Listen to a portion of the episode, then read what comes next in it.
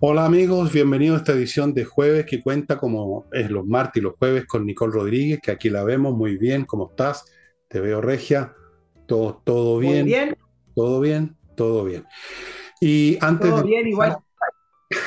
Antes de empezar, amigos, les recuerdo el caso Ignacio. Hoy día me comuniqué con los papás de esta criatura. Ellos se comunicaron conmigo en realidad y me contaron que, bueno, la criatura ahí está, o sea, vive, em, sigue el proceso, em, han tratado de acceder a, mm, a que les den bola en los canales abiertos de televisión y no, lo, han logrado todavía.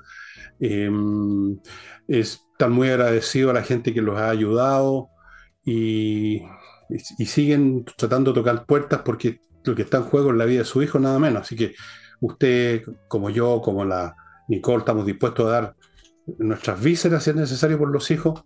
Y sí, pues sí, esa es la verdad. Por lo menos los papás y mamás de verdad, pues habrán algunos que no. Así que por favor, no aflojen. Yo sé que de repente las cosas aflojan un poco, se ponen cansadoras, ya dice uno hasta cuándo, pero es que es así la cuestión. Es como los papás y las mamás. ¿Hasta cuándo nos hacemos cargo los hijos? Hasta siempre, hasta que nos morimos simplemente. Esa es la realidad. Y bien, eso, no lo olviden por favor, los que no han aportado aporten, los que hayan aportado todavía pueden poner unos pesos más y no se van a arruinar con cinco lucas que manden. Esa es la primera cosa. La segunda, flamenco este jueves, no olviden, estimados amigos, que tenemos el espectáculo en la Casa del Jamón. Como siempre, es un espectáculo con estupendos performers, la bailador, el bailador, el guitarrista, la cantante, o sea, la que hace cante, como dicen ellos, todo de primera categoría, se pasa muy bien. Usted, si reserva mesa, va a estar cómodo, instalado, comiendo, bebiendo, escuchando y viendo este espectáculo, que es a las ocho y media, esa es la hora en que son convocados ustedes, puede que empiece 10 minutos después, 15 minutos, pero más o menos esa es la hora. Así que vaya reservando con ese teléfono y no olvide que hay un estacionamiento al lado. En Agustina hay un estacionamiento subterráneo frente a la calle Tenderini. Ustedes deben ubicarlo, dejan su auto ahí, caminan, qué sé yo, 50 pasos y ya están en la casa del jamón. Y termino. ¿Con qué termino? No sé con qué termino. Sí, voy a terminar con, con recordarles mi, mis dos ofertones del verano Villegas, un verano, yo no lo titulé así, ¿ah? ya me dan plancha esas cosas, pero bueno, alguien le puso un verano Villegas. Son dos paquetes. Uno, mis tres últimos libros, incluyendo La Torre de Papel, que es una de las mejores cosas que he escrito, y lo digo en serio, en este plano de cosas. Este más Insurrección, más Envejezca o Muérase, que también es muy bueno. Bueno, todos mis libros también en general, ¿para qué estamos con cuestiones? 28 lucas. Hay otro combo de dos libros, Insurrección y Envejezca o Muérase, 20 lucas. Los libros salen muy rápido, se van rápido y llegan rápido. En un día en Santiago, 24 horas, de, acuerdo a la hora en que usted lo ordena, y en provincia un par de días. Y con eso estamos terminando esta introducción, me parece, pero quiero iniciar este programa esta vez con algo cariñoso y amoroso, para que no digan, no crean que siempre estamos aquí con cosas malas. Entonces yo les quiero mostrar una cosa preciosa, preciosa, preciosa que tengo aquí, que no quiero que ustedes dejen de verla. Es amoroso, amoroso. Tenemos aquí a nuestro presidente feliz, feliz, feliz. Feliz, feliz, porque está al lado de Díaz Canel de Cuba. Miren la expresión de arrobo del presidente Boris. Parece una de esas calcetineras que lo tocaron el pantalón a un rockstar cerca del Marruecos, quizá. Súper contento, arrobado, satisfecho, cerca de esta dinastía que ha estado pisoteando Cuba tantos años, pero en nombre de la revolución, compañero y barbudo y todo, o sea, está impecable. Boris no podía, le faltó el traje verde oliva, para otra vez será. Fíjense que los cubanos están súper bien vestidos, ¿eh? serán revolucionarios, pero se bañan, se visten bien, se ponen corbata. En una de esas va a empezar a usar corbata pajarita, del presidente Boris, corbata de humita, como se llama acá. Yo la encontré preciosa, preciosa la foto, no se la pierda, anda circulando por ahí. Acierto fotográfico de la CELAC, vamos a hablar de la CELAC obviamente hoy día, eh, pero que, vamos a partir por otro tema o nos vamos con no, la No, dale con la CELAC, pues ya entramos a la CELAC con esta foto maravillosa que me dejó el corazón. Mira cómo me palpita el corazón. Chao, chao el, corazón andando, claro, acierto fotográfico de, de esa especie de amistad que se puede desprender de la foto de Boric al lado de Díaz de Canel. Amistad, eh, no, es veneración. Es veneración. ¿Te acuerdas cuando Michelle Bachelet se fue a despedir de los Castro cuando dejó el gobierno, que tuvo que pedir permiso en su último gobierno y partió a Cuba a decir chao, ¿te acuerdas? Eh, ese fue su último viaje oficial a Cuba. Bueno, eh, para los izquierdistas, Cuba es como para los católicos el Vaticano. Tienen que ir allí a, este funeral eterno, porque esta gente se muere y siguen yendo a verlo, ya momificados, embalsamados como Lenin, que debe ser el muerto más saludable del planeta, que lo tienen maquilladito, está, se ve mejor que nunca. Entonces, más que los Estar al lado de Díaz Canel debe haber, debe haber temblado el presidente Boris, debe haber tiritado de emoción.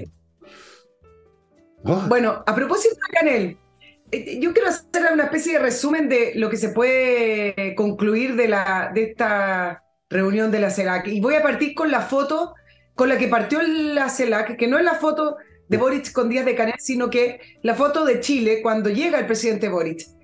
¿Cuál es la foto? La ministra Urrejola, que aterrizó en Argentina con el problema de la filtración del audio.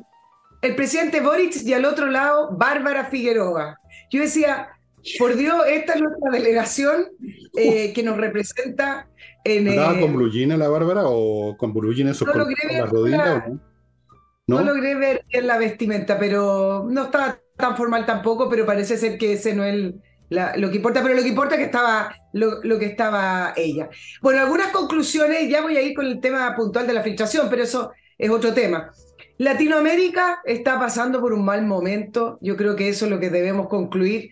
No sé cuáles han sido mejores momentos, pero de que este es un mal momento, lo es los líderes de los principales países de casi todos, de los principales países de Latinoamérica de ideas de izquierda, gobiernos progresistas, que al final cuando uno ve sus discursos, parece como discurso de 1970. Si tú, tú me corriges si no es los 70, pero era como. Era, era 60 incluso. Eran discursos tan anticuados, con posturas tan anticuadas que uno dice, por Dios, ¿cuándo va a evolucionar este, este continente? Las religiones no, no evolucionan.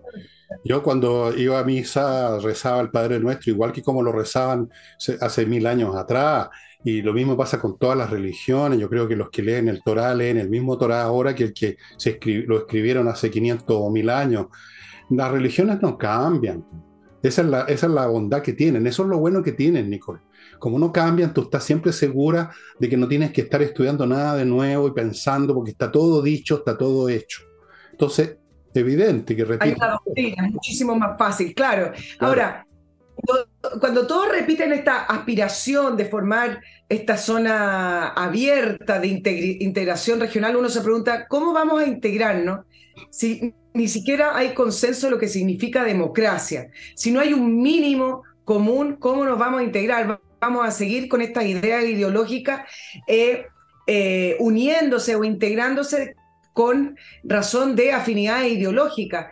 Pero si tuviéramos un consenso con respecto a lo que es la democracia, quizás sería más fácil, pero eso no va a pasar. Voy a además hacer mención a Lula, que hizo su estreno internacional. Todos miran a Lula con la esperanza de que vuelva a ser ese líder de, de, los 2000, de la, de la década del 2000, cuando logró hacer, cuando logró unir a la izquierda progresista, a la izquierda latinoamericana en torno a su figura. Y Lula, cuando uno ya lo ve y ve los discursos, sigue con esos discursos, como tú dirías, cantinflero y, estrechando lazos con Argentina, pero cuando uno ve la postura de Lula y los discursos, uno ya se da cuenta que está mayor y que no es el Lula que la, gente, que, la izquierda esperaba que fuera, que ese es el Lula de los años 2000. Además no tiene la plata que tenía el 2000 y ya viene con ya, ya va a conseguir de nuevo, no te. Ya van a robar un poco más de nuevo, sí, siempre se puede. Y roban o, no roban de nuevo, pero el punto es si él va a lograr volver a ser ese líder de la izquierda latinoamericana y yo le puedo pronosticar que no. Ni siquiera su gabinete, el, ese gabinete un poco más eh, de centro izquierda que conformó, podría decirnos que quiere ser ese nuevo líder, porque AMLO no resultó, recuerden.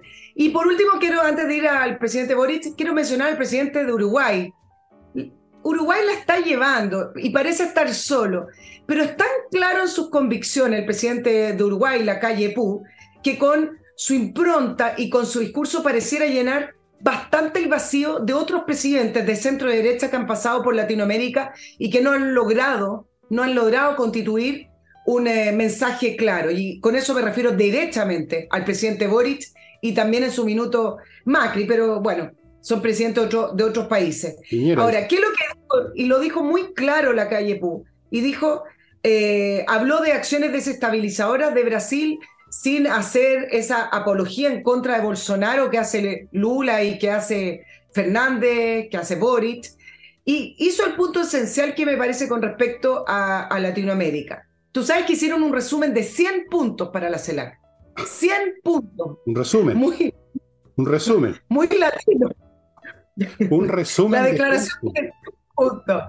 Y, él, y la calle Puz se fue a los puntos importantes y mencionó que en el punto 3 y 4, donde se habla del respeto a la democracia, derechos humanos y las instituciones, aquí hay dictadores, dijo. Y con eso zanjó el debate, es decir, no firmemos compromisos que digan que estamos eh, por respetar la democracia, la institución y los derechos humanos si permitimos sentarnos acá y firmar esa declaración junto a dictadores que son evidentemente dictadores por lo demás, ya ni siquiera lo, lo esconden. Entonces la calle Pú me parece que está muy solo en el continente, pero mantiene, mantiene e, esa, esa postura que uno le gustaría de otros líderes de centro derecha. Solo, pero libre. Así es. Gran cosa, con su identidad eso al final, si uno tiene eh, la razón, se impone a, todo este circo bullicioso, estridente, y además de los años 60, como tú dices, muy bien, eh, eh, no va a cambiar, como te digo, igual que las oraciones cristianas o judías, no cambian, esas cosas no cambian, son siempre el mismo, el antiimperialismo, lo de la derecha recalcitrante. Yo me acuerdo haber escuchado a Allende hablando de la derecha recalcitrante, eh, los fascistas, lo, vengo escuchando desde que era bebé, desde que andaba en un triciclo, eh, los fascistas, el imperialismo norteamericano, la explotación del pueblo, los pueblos latinoamericanos, la integración de los pueblos, la gran tarea, avancemos todos juntos y se acaba la reunión y no pasa nada, por supuesto, porque es puro cantinfleo. Lo hemos visto un millón de veces, Nicole. Ahora, el agregado es como tú lo dijiste, es que tenemos a estos líderes que son más pencas que los de las generaciones anteriores, porque Fidel Castro, mal que mal, era un tipo importante. Eh, hasta los dictadores tenían cierto peso, eran personajes de novela.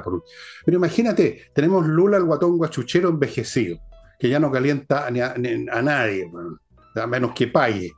Tenemos a Boric, que es un personaje bastante patético a mi juicio, eh, emocionado hasta las lágrimas porque lo tocó un funcionario de los cubanos en el hombro y porque estaba al lado de este caballero que lo miraba con un aire condescendiente.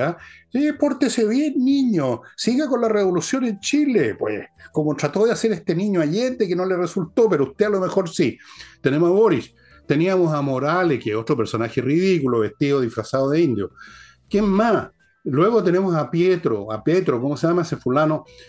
O sea, es un circo. Antes teníamos, digamos, personajes que eran un poco novelescos, como los, los, personajes, como te digo, la novelística del, norte, eh, latinoamericana de los 60.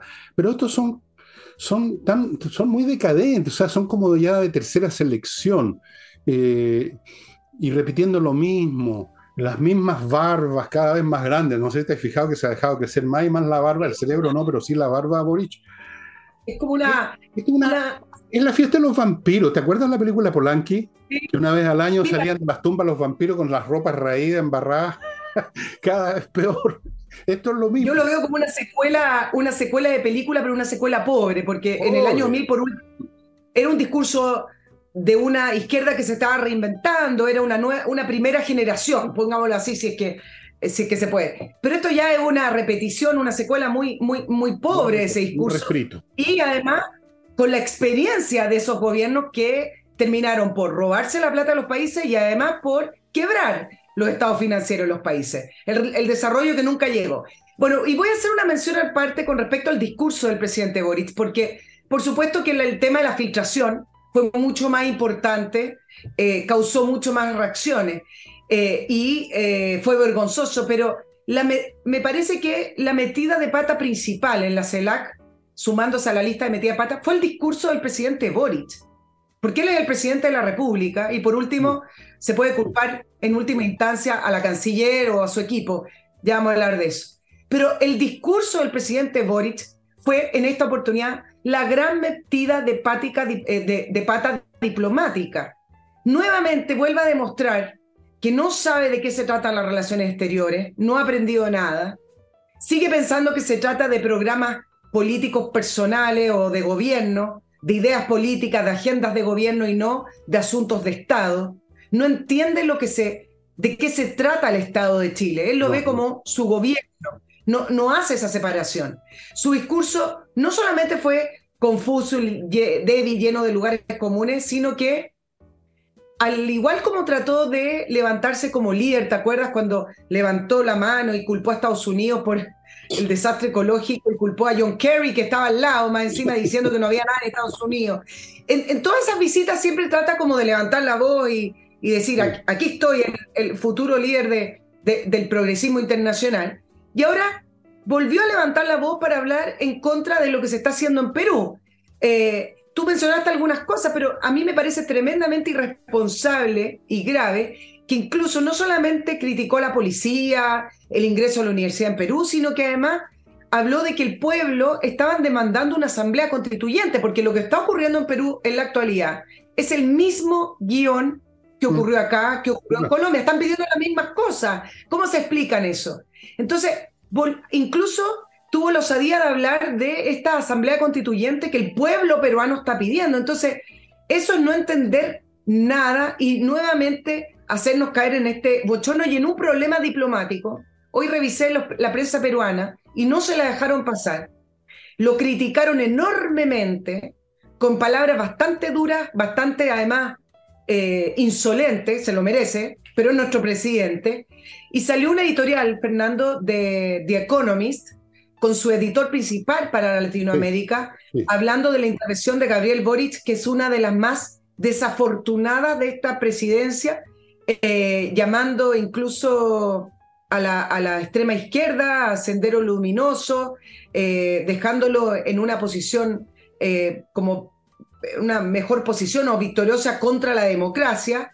y dice, y no mencionó tú mencionaste a la policías que han sido quemados, pero además no mencionó los secuestros que están ocurriendo, 14 civiles muertos, 400 policías heridos y una serie de, de otra lista bastante grave para la gente en Perú. Entonces, ha recibido eh, la crítica a nivel internacional y eso nos debería poner en alerta y nos debería no solamente dar vergüenza la filtración del audio, sino que levantar más aún la crítica hacia cómo se maneja el presidente Boric internacionalmente.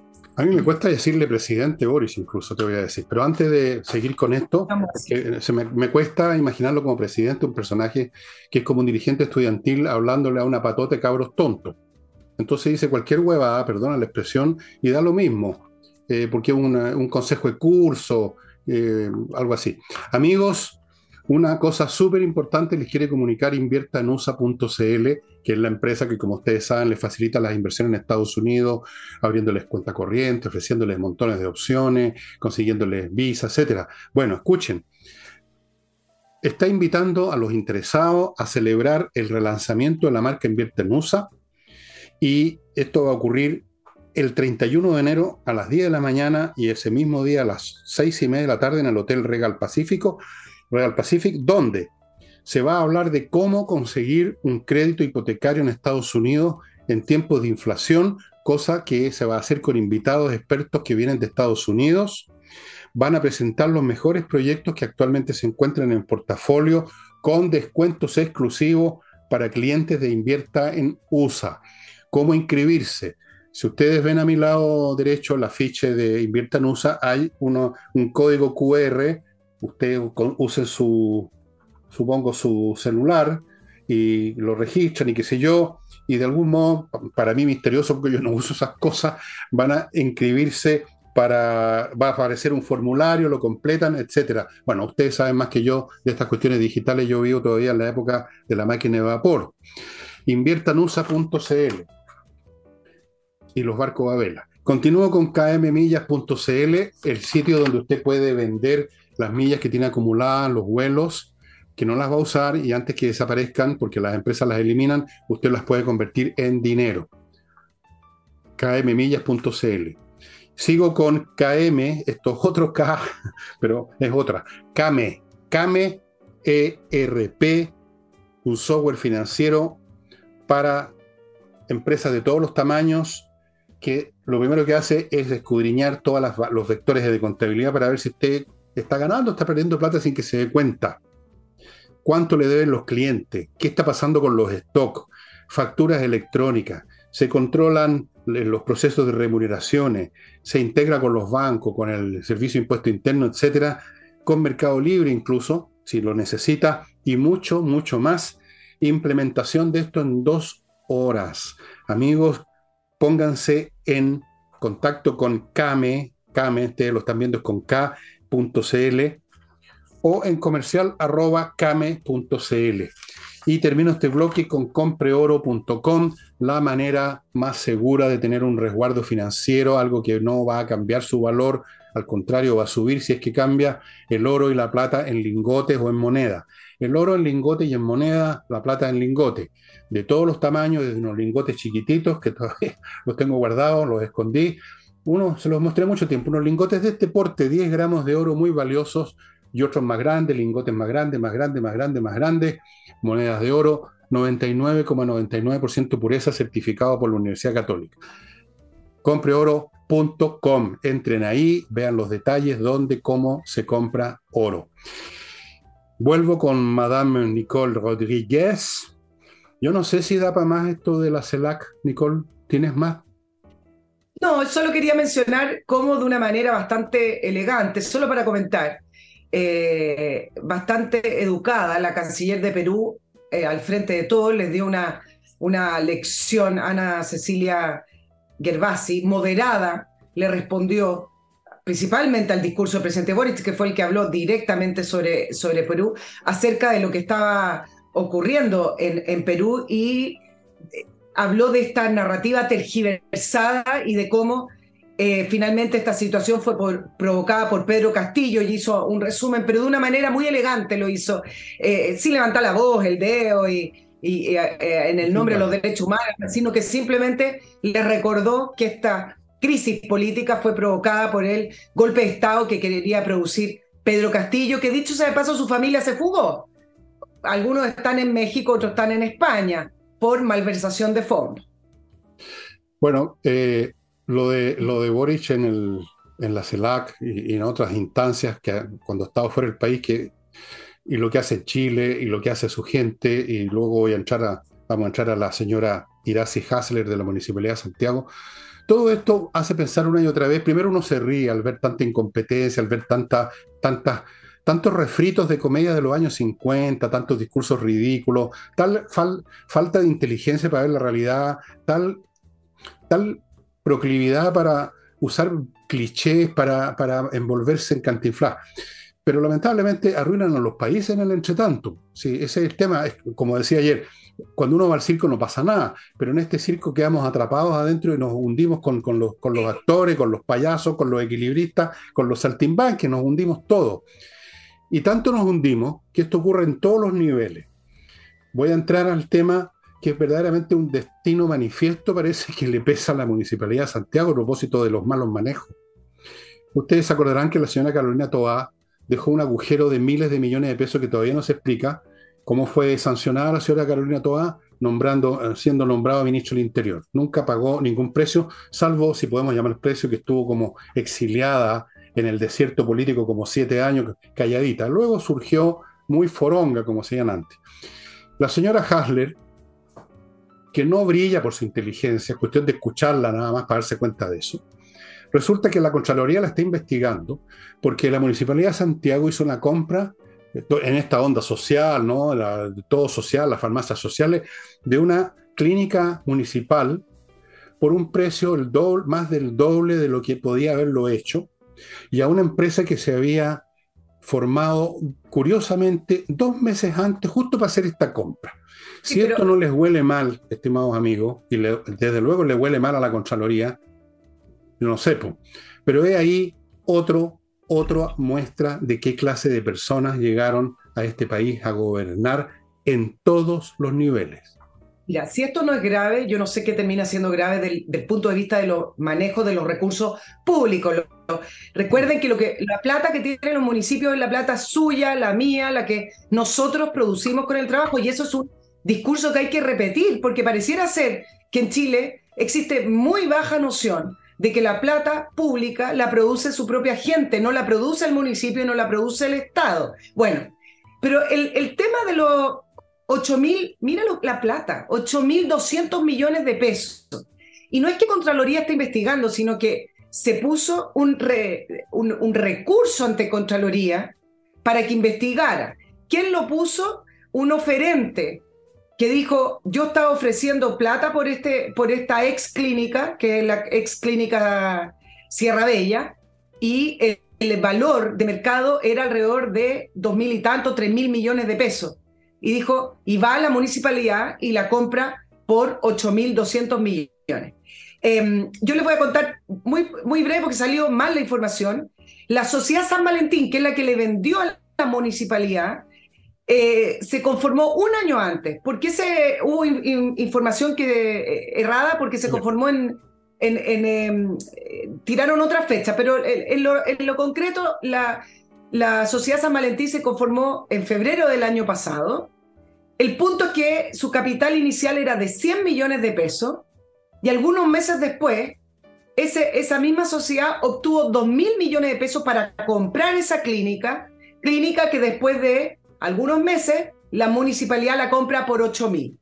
200. Eh, es decir, la persona, el abogado, este Felipe Andrés Sánchez, uno de los representantes de la Sociedad San Valentín, hizo el negocio del año. Compró una propiedad en eh, 2 mil millones de pesos y la vendió a 8 mil 200 millones de pesos. Estoy resumiendo porque eh, este, este tema tiene mucho detalle. El tema es que hubo un consejo municipal que fue citado extraordinariamente y donde la alcaldesa apuró la votación. No se entiende que se haya comprado además la propiedad sin antes que haya sido inscrita a nombre de San Valentín, es decir, compraron una propiedad que no estaba legalmente inscrita todavía al, dueño que la estaban comprando. Eh, y hay muchas, muchas preguntas. Hoy te quería comentar, Fernando, y a nuestros auditores que me comuniqué, no voy a decir los nombres, porque este tema es, es de los temas que parecieran ser que son temas puntuales. Estos temas pareciesen, ah, no, es que al final la plata de los impuestos no le llega a la gente por estos temas por estos temas principalmente es que este país no, se desarrolla y al final seguimos en lo mismo y dando vuelta y subiendo los impuestos diciendo que no alcanza. No son temas puntuales de la municipalidad. ¿Qué te dijeron? ¿Qué te dijeron? Y este es el tema. Las preguntas son, y esta, ninguna de estas preguntas fueron respondidas. ¿Qué relación directa tiene esta sociedad San Valentín que obviamente se ha puesto de acuerdo con alguien al interior de la Municipalidad de Santiago para triangular dinero, eh, vendiendo a sobreprecio? Todavía no lo saben. ¿Quién sabía de esta compra? ¿Quién sabía del sobreprecio, del sobreprecio? Todavía no lo saben. Ya voy, ya voy al tema de por qué nadie sabe nada. Nadie puede explicar la diferencia de 6 mil millones de pesos. Finalmente esto termina siendo una operación inmobiliaria para, para ganar plata en, en, en, este sobreprecio. Entonces, me comuniqué con, esta, con dos personas que trabajan en la municipalidad y con algunos concejales, no voy a decir los nombres. Y resulta que les pregunto, la, pregunta principal, ¿ustedes aprueban proyectos? Porque este proyecto está aprobado hace varios meses atrás con el nombre de déficit de infraestructura en salud. Entonces dijeron, en un consejo municipal, alrededor de mayo, abril, dijeron, esta municipalidad, el municipio de Santiago tiene déficit en salud, ¿qué hacemos? Eh, compremos una infraestructura para aumentar. Y yo les pregunto, ¿y cuál es el proyecto? Y acá empiezan los problemas de las municipalidades en general, además de esta trama corrupta de la Municipalidad de Santiago. ¿Ustedes aprueban proyectos sin tener el proyecto? Esa fue una pregunta que le hice a, a dos concejales. No, lo que pasa es que había un déficit. Bueno, pero ustedes aprueban proyecto y ¿cuál es el proyecto? Entonces, lo que quiero decir es que en las municipalidades en general y acá en la Municipalidad de Santiago, aprobaron un proyecto con un presupuesto extraordinario sin tener el proyecto. Aprueban cosas que son ideas en la cabeza. Aprueban una frase. Aprobaron una frase. Aprobaron una frase. Entonces, después empiezan todas las irregularidades. En segundo lugar, les pregunto, ¿y ustedes aprueban? Ponte tú que hubiera sido un proyecto. La municipalidad está apta para manejar una clínica, que fue lo que anunció la, alcaldesa en Twitter, puso la primera clínica municipal. No, no pudieron con las farmacias populares porque se robaron la plata y porque además no manejan bien. No pueden con los colegios. Le digo, ¿la municipalidad es la, es la, la institución encargada de manejar una clínica? O sea, ¿es el, ¿esas son las soluciones a las personas? Tampoco me lo pueden responder. Y les quiero decir que no solamente hablé con los concejales, sino con gente ligada a centro derecha. No se dan cuenta lo que están aprobando. Cuando una, un problema, desde el punto de vista de la atención de salud, buscan una solución en el municipio, es que no entienden nada. No se más son ideas de izquierda, son ideas comunistas, es decir, que todo se desprenda desde la institución, desde, desde el municipio. Entonces, mira cómo parte este proyecto, Fernando, que termina con el conocimiento de un sobreprecio que algún bolsillo o algunos bolsillos fue a dar esa plata, pero con, una idea, con una idea aprobada, sin proyecto, es una irresponsabilidad tremenda de los concejales y de quienes trabajan ahí. Ojalá que sea un tema de irresponsabilidad nomás. Sí. Porque resulta que aquí hay una cantidad de plata que puede, uno no sabe a dónde va a ir. No, recordémonos el tema de esa universidad que estaba asociada al Partido Comunista. Recordemos las platas, cómo se manejó ahí. Yo creo que esa plata terminó yendo al Partido Comunista. Y cuando la cosa no funcionaba, lo, dejaron caer, con, perjudicando montones de, jóvenes y familias. Eh, yo creo que esas platas van a algún lado, pues si no, no van solamente unos cuantos bolsillos, eh, seguramente también hay, una cierta repartición, digamos, de beneficio, porque este es una cosa transversal y popular y, y la soberanía del pueblo, por lo tanto la soberanía la corrupción. Pero alguien ahí recibió el grueso. Alguien se está financiando con estas operaciones. Algún movimiento, partido se está financiando con estas, con estas cosas que organizadas por la señora comunista, Isaac, ¿cómo se llama? Eh, eso, un nombre rarísimo, Hassler. Bueno, y, volviendo al principio, este es el país que tenemos ahora. Por un lado, unos discursos grandilocuentes y tontos, tanto espetados en Chile como en el extranjero y que nos meten en problemas uno tras otro porque no piensan, porque no tienen cerebro, y luego en Santiago, en Chile, despelote, robo y corrupción. Ese es el gobierno que tenemos. Esto es absolutamente inviable y yo me pregunto una vez más, ¿cómo nos vamos a arreglar con esta gente cuando faltan todavía tres años para que sigan gobernando? ¿Cuántos despelotes más cuántos errores diplomáticos más, cuántos robos, cuánta corrupción, cuánta inflación más, cuántas empresas más se están yendo, cuánta plata más se está yendo, cuántos profesionales. Bueno, vayan sumando. Si estamos recién empezando este partido. Y, te voy a agregar algo que desde el punto de vista institucional en Chile, yo siempre he mencionado, Fernando, que me parece que Chile debería estar mucho más arriba en los índices de corrupción. No estamos más arriba porque no se investiga, que son cosas distintas. El, manejo en las municipalidades no da para más. ¿Cómo es posible que una municipalidad pueda invertir 8 mil millones de pesos, son 8 millones de dólares, más o menos, sin que existan eh, fiscalización de la Contraloría previa, no ex post, sino que ex ante? ¿Cómo puede haber que no hayan controles o que salten las alarmas desde ciertos montos? no existen. Y pregunté también en estas entrevistas que hice hoy día para conocer un poco la mecánica interna. Bueno, ¿y qué pasa con Contraloría Interna? Tú sabes que los municipios tienen Contraloría Interna. No siempre son designados por el alcalde de turno, sino que a veces son funcionarios de carrera. Pasa lo evidente. Quienes trabajan en la Contraloría Interna empiezan a asimilarse al nuevo alcalde o al antiguo alcalde y su administración. No hacen nada. no les importa. Pero si Al Capone también tenía una Contraloría Interna tenía unos contadores, no, sí, si no es, no es, verdad. tenía, contadores que, que le ordenaban los numeritos. Amigos, antes de continuar con esto, antes de continuar con este desastre, les voy a recordar Edifito. Edifito, una empresa chilena que tiene un software para administrar edificios que se está empleando en toda Latinoamérica, Latinoamérica por, en miles de edificios por su eficiencia. Administrar un edificio no es chacota, como saben los administradores, tiene muchos aspectos y el software que ellos tienen es francamente integral. Le va a facilitar la vida. Aquí están los datos, pónganse en contacto con ellos. Continúo con nuestros amigos de autowolf.cl que llegan a su casa y en un día amononan la carrocería de su automóvil, en un día frente a sus ojos, de forma que la calidad está garantizada por usted mismo. Usted está mirando lo que hacen. autowolf.cl. Sigo con KM Tickets, el outlet para sus pasajes aéreos. No se dé más vueltas, no se complique la vida. Entre a www kmticket.cl y aproveche los mejores precios del mercado, estimados amigos. Y termino este bloque con Salinas y Ojeda, el bufete de abogados especialista en temas civiles, con una excelente tasa de éxitos en los tribunales. Por lo tanto, vaya a la segura. Si usted tiene un tema civil, como hay tantos, son la mayoría, no llegue y ocupe a cualquier abogado que le recomendó el panadero de la esquina. salinasyojeda.cl. Bueno, ¿Qué vamos a hacer?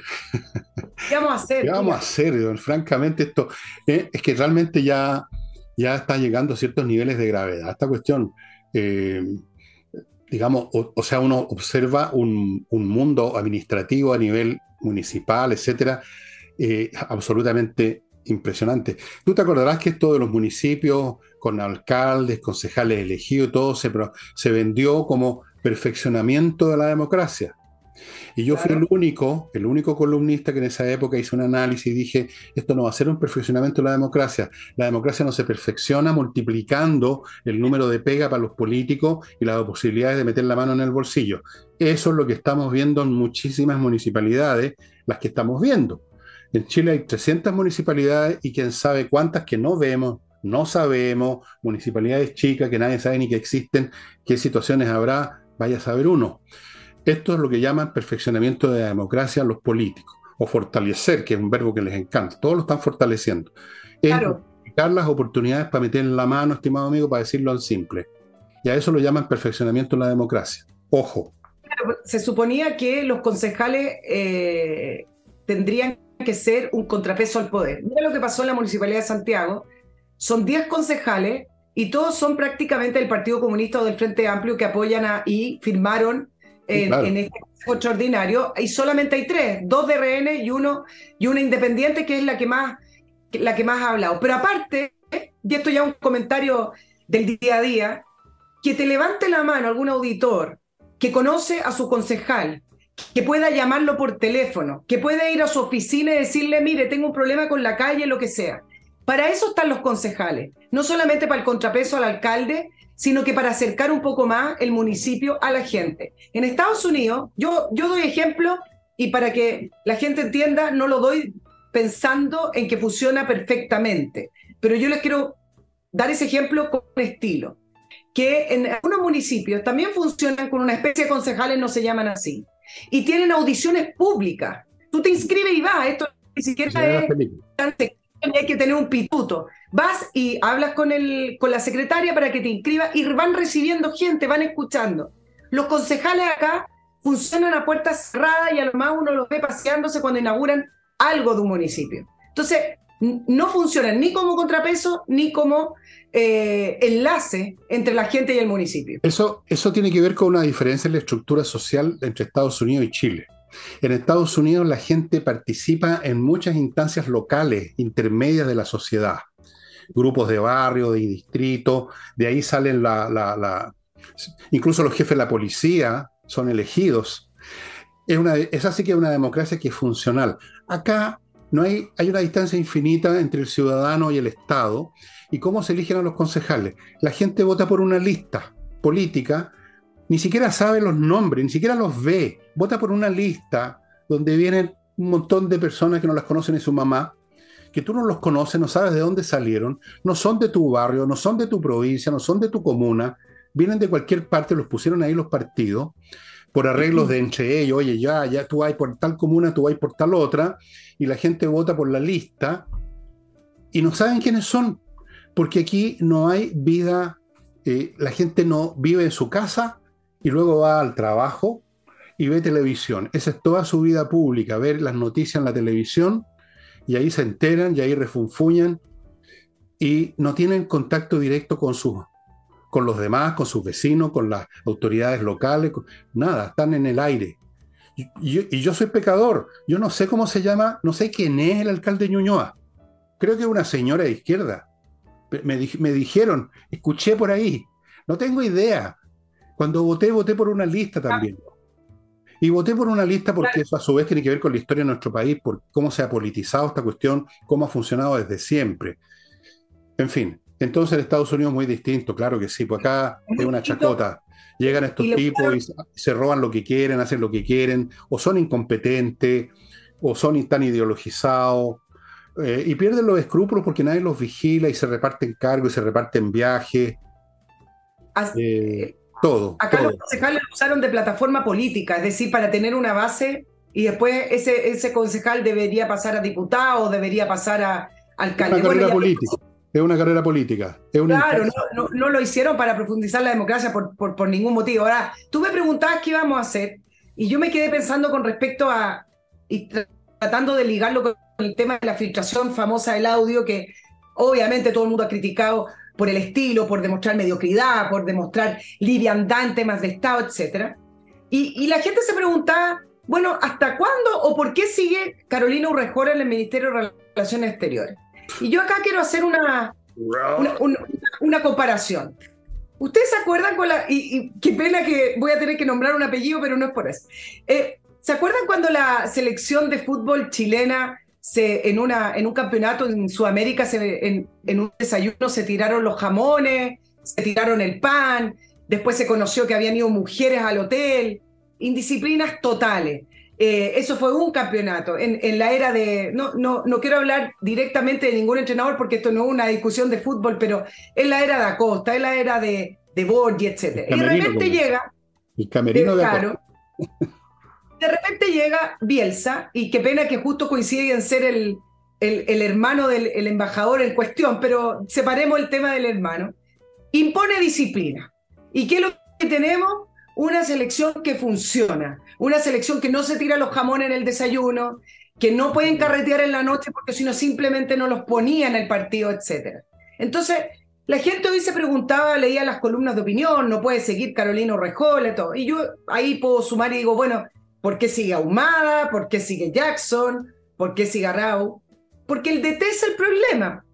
Cuando un presidente de la República no impone estándares, cuando el presidente de la República no impone ciertas exigencias, estilo, objetivos claros, esto es lo que tenemos. Reuniones, reuniones en las cuales se habla de, de materias de Estado con una liviandad, se habla de materias de Estado sin ninguna capacidad técnica. Pudimos ver que en esa reunión, de los garabatos, no, no estuvo presente quienes llevan las relaciones directas con Argentina cuando la reunión se trataba precisamente de la estrategia que se iba a seguir para poder responderle al embajador Bielsa. Entonces, la gente se pregunta muchas cosas, pero acá el problema es quién dirige a su equipo y quién dirige a su equipo es el presidente. Por lo tanto, cambiar a Urrecola, que la debería cambiar igual, o por último ella debería renunciado, pero mucha diferencia no va a ser, ¿no es cierto?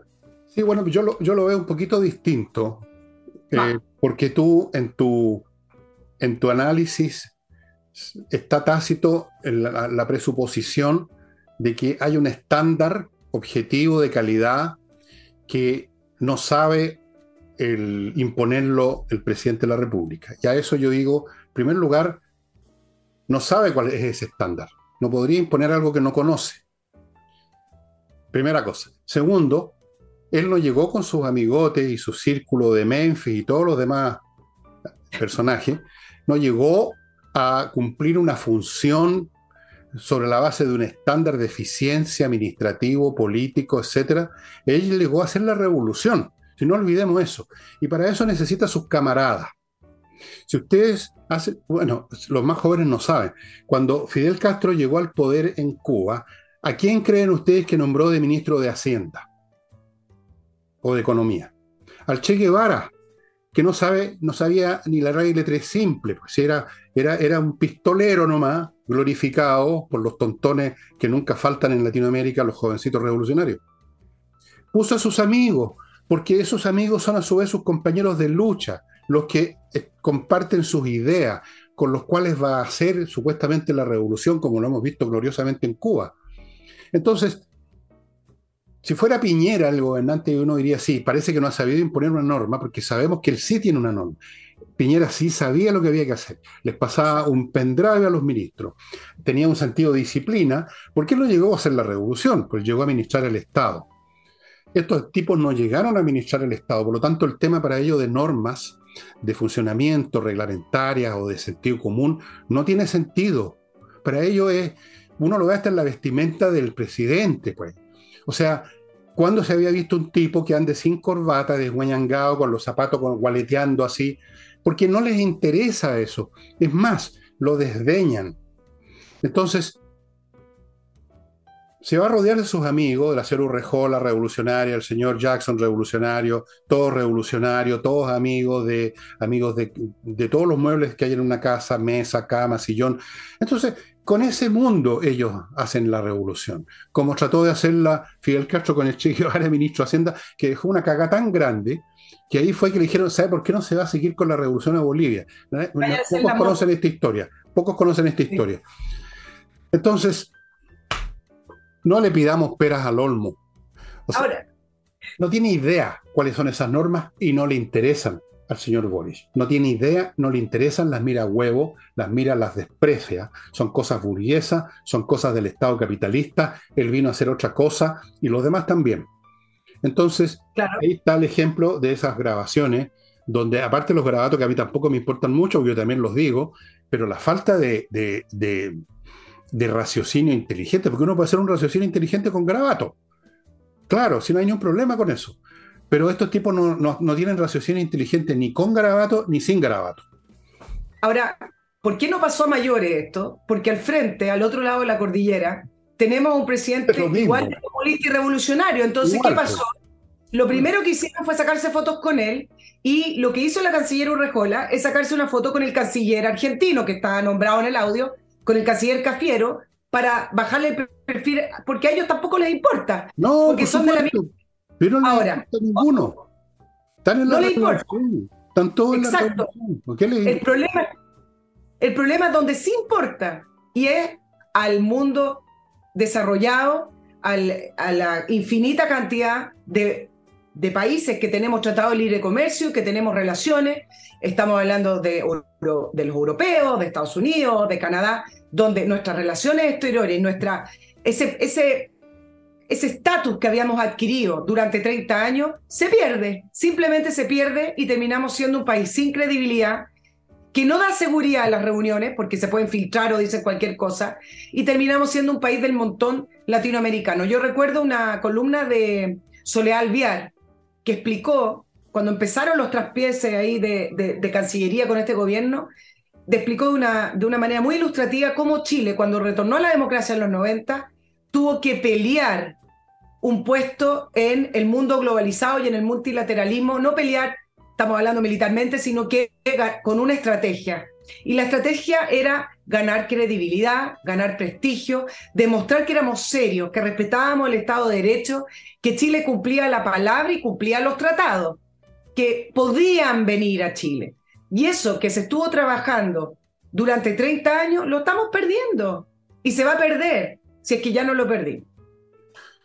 Ya lo perdimos, pues sí, lamentablemente eso es lo que sucede cuando tú le pasas el timón a gente incompetente ha pasado en empresas privadas también exitosas. Me acuerdo que hubo una tremenda crisis hace por lo menos unos 30 años o 25 años en una de las grandes empresas automotrices, la General Motors, porque llegó un idiota con unos planes que no tenían sentido, que creía que podía revolucionar, que podía cambiar la marcha, la inercia histórica de una enorme empresa que por lo menos tiene, sabe lo que hace y, y quedó la cagada, o sea, literalmente casi quebraron.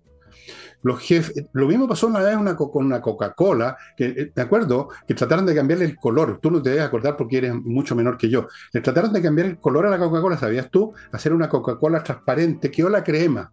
O sea, llega un tonto a manejar algo y, deja la, la, crema porque no es competente. Tenemos una pandilla de personas deficitarias en la cabina de mando del avión.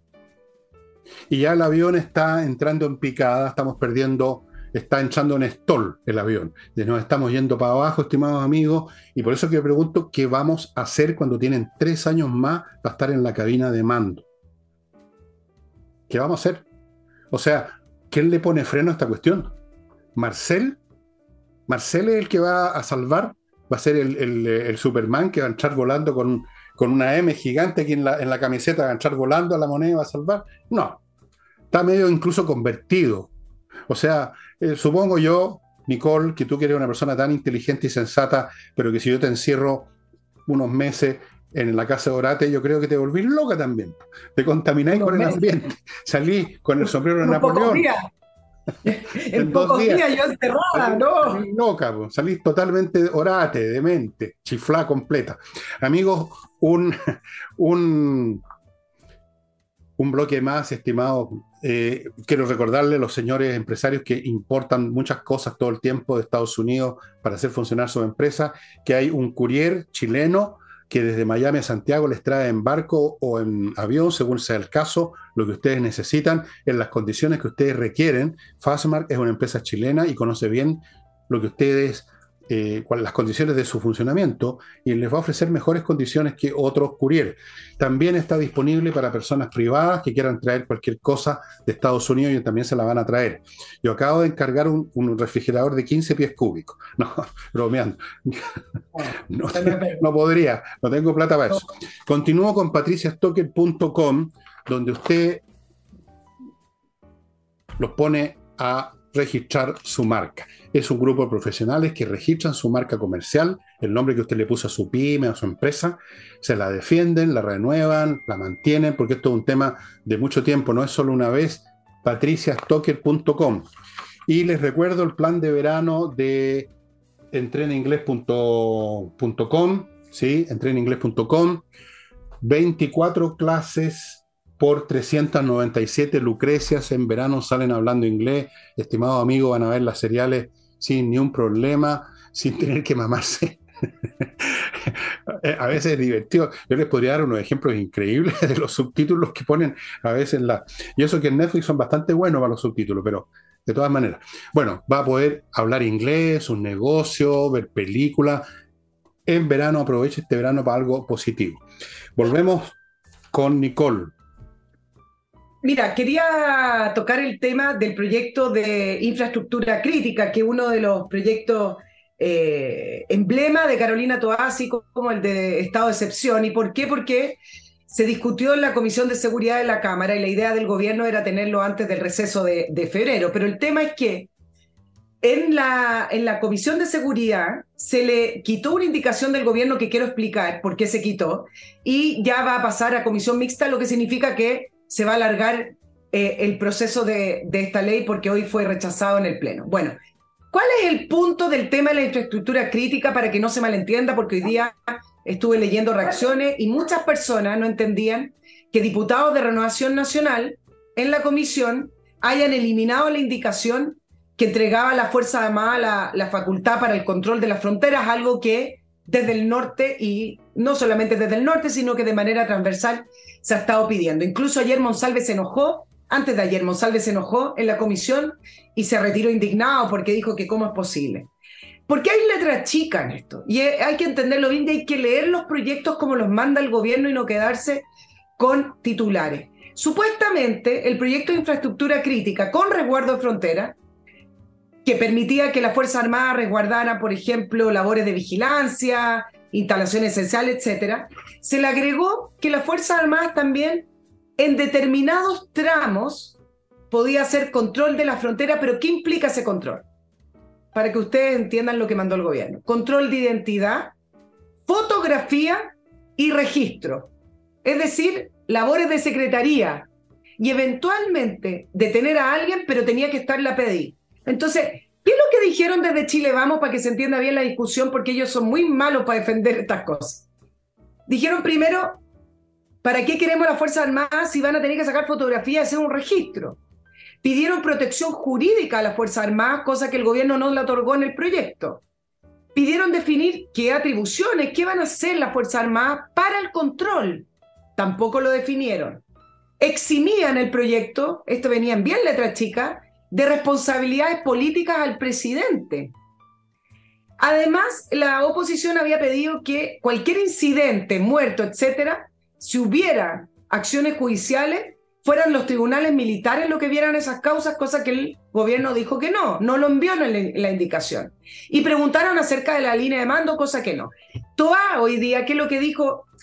Están confundiendo el debate porque eso se ve después, eso es materia de ley. Y yo acá quiero decir, no, no es materia de ley, porque al final terminan aprobando estos proyectos de una manera muy ineficiente, muy ambigua, y después nos preguntamos por qué los proyectos y las reformas que aprueban no funcionan. Y por supuesto que este proyecto que le está pidiendo a la Fuerza Armada asumir otras labores que tienen que ver el trato con civiles, en el caso de la frontera con inmigrantes, necesita tener definición de qué tiene que hacer la Fuerza Armada para controlar la frontera. Aparte de sacar fotografías, van a disparar cuando una turba de personas entren por pasos no habilitados, van a perseguir esos buses que se estacionen y que se ven, y que ven cómo corren las personas a meterse a los buses, van a disparar a los buses, ¿le van a permitir hacer eso? O sea, digamos bien las cosas, cómo vamos a controlar la frontera, no digamos que las Fuerzas Armadas la van a controlar, digamos cómo la van a controlar. y en eso la oposición, tiene razón. Ese es el punto. El gobierno no, no da definiciones no porque no sepa, sino porque esa es su definición. Esas indefiniciones son lo que les permiten cuadrar el círculo. Es decir, aparentar a tener opinión pública que están preocupados, por ejemplo, el resguardo, pero al mismo tiempo amarrarle las manos a quienes van a hacer ese resguardo. Lo vimos con el tema de la zona de excepción. Ellos no quieren que las fuerzas militares cumplan esas funciones porque no está dentro del territorio su ideología el imaginar a las fuerzas militares disparando, por ejemplo, contra unos delincuentes y matándolos. Eso para ellos es inaceptable porque esos delincuentes para ellos no son delincuentes, son, eh, qué sé yo, ¿cómo le llaman? Luchadores sociales, por ejemplo. O, o, por último no les gusta por una cuestión visceral que la policía o que las Fuerzas Armadas usen fuerza letal.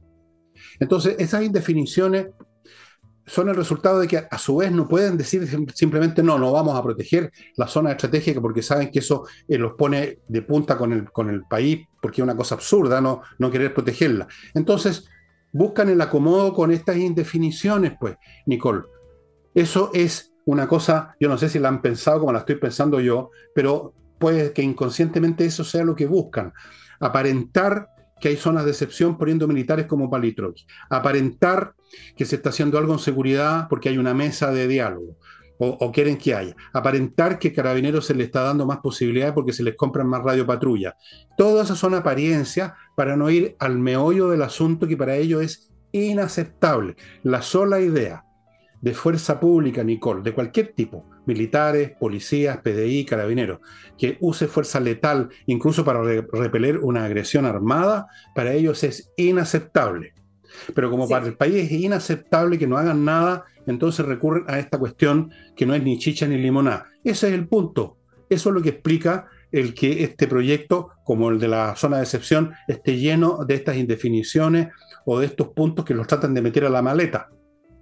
Y ahora, perdóname para darte el, final del programa, déjame liquidar el último bloque que lo rápidamente, amigo. Hey, Ángel Hey, si usted está vendiendo una, un inmueble y no le ha resultado porque es difícil, póngase en manos de Ángel Hey. Con él le va a resultar. Tiene muchas más probabilidades de éxito con Ángel Hey, que es un corredor realmente excepcional. Yo lo conozco personalmente, tiene métodos increíbles. Haga la prueba, no pierde nada. Continúo con Espacio Ajedrez donde ya prácticamente se está acabando la, se está acabando el jabón, como decían antiguamente, muy pocos productos a bajos precios, pero quedan unos poquitos, cada producto con tres membresías para un montón de actividades. Espacioajedrez.com y no olviden mi climo, miclimo.com, empresa premiada por la mejor climatización que usted puede disponer. Y nos queda tal vez un minuto, Nicole. Solo aclarar algunas cosas con respecto al tema de la frontera. Chile está en una crisis no solamente porque vemos a esta, esta masa de inmigrantes entrar, sino que estamos en una crisis porque nuestra frontera es 100% porosa porque no se está haciendo nada. Y el tema es que uno dice, bueno, que cuide la frontera, pero resulta que se, se cruzan dos situaciones que son complicadas. Y por eso el comandante en jefe del ejército, el general Javier Iturriaga, cuando fue a la Comisión de Seguridad, lo hizo ver. Eh, algunos hablaron de injerencia, todo, pero tiene toda la razón el comandante. Y la situación es la siguiente. Obviamente que entran grupos de crimen organizado, bandas criminales, etcétera, no vienen vestidos de bandas criminales ni un cartel, sino que lo hacen de distintas maneras y una de esas maneras también es, por ejemplo, ingresar de droga con personas tremendamente vulnerables que vienen en situación de pobreza, desnutrición, eh, en, una situación de no haber eh, ni siquiera tomado agua, cruzando estos pasos fronterizos. Entonces, ¿qué ocurre? Hoy día hablaba también con una persona allá del norte que me decía lo siguiente, las policías que están actualmente, que tienen que controlar las fronteras, no saben si detener a esas personas o ayudarlas humanitariamente porque vienen en situaciones deplorables, familias completas, con niños pequeños que vienen en situaciones que necesitan agua, que necesitan alimentación, vienen enfermos. Entonces, hay, acá hay que dar una instrucción clara y hay que tener claro de qué manera pueden actuar las Fuerzas Armadas ante esas situaciones, ante gente que entra por pasos ilegales, aunque vengan de una situación vulnerable y vengan en una situación física tremenda, actuar de qué manera cuando se den cuenta que, por ejemplo, eh, están a través de ello ingresando droga, etc. Nada de eso se ha dicho. Entonces, es muy complicado que asuman esa función sin tener claro cómo deben actuar en cada caso. Bueno, deberían sacar mm. lección de lo que se hace en Europa, o lo que se hizo en Europa en un momento dado. Uno fácilmente distingue esa familia que viene muriéndose de hambre, eh, el mamá, la papá, gente mayor, las distingue fácilmente de mocetones treintañeros, veinteañeros eh, que se ven saludables. Esos tipos no debieran dejarlo entrar nomás. Punto. Pero como digo, eso es imposible ideológicamente para este gobierno. Pero como tienen que hacer una, comedia, eh, mandan estos proyectos donde en definitiva los, militares estarían ahí de palitroques como estuvieron, como el propio Piñera los tuvo de palitroques para eso que llaman el estallido social. Pero aquí más todavía. Piñera no se atrevió a hacer actuar a los militares por miedo, estos no quieren hacer actuar a los militares por razones ideológicas. Amigos, amigas, vamos. Ciudadanos y ciudadanas, diputados y diputadas, senadores y senadoras, periodistas y periodistas. Chao. Nos estamos viendo con Nicole el próximo martes y conmigo se ven mañana si Deus le Belt. ¿Qué idioma es ese? Se preguntan ustedes, si Deus le Belt. Puedes decir. Ajá, véanlo en, la, en Google. Ya, amigo, sería todo. Sería todo por hoy. Nos vamos. Chao, chao.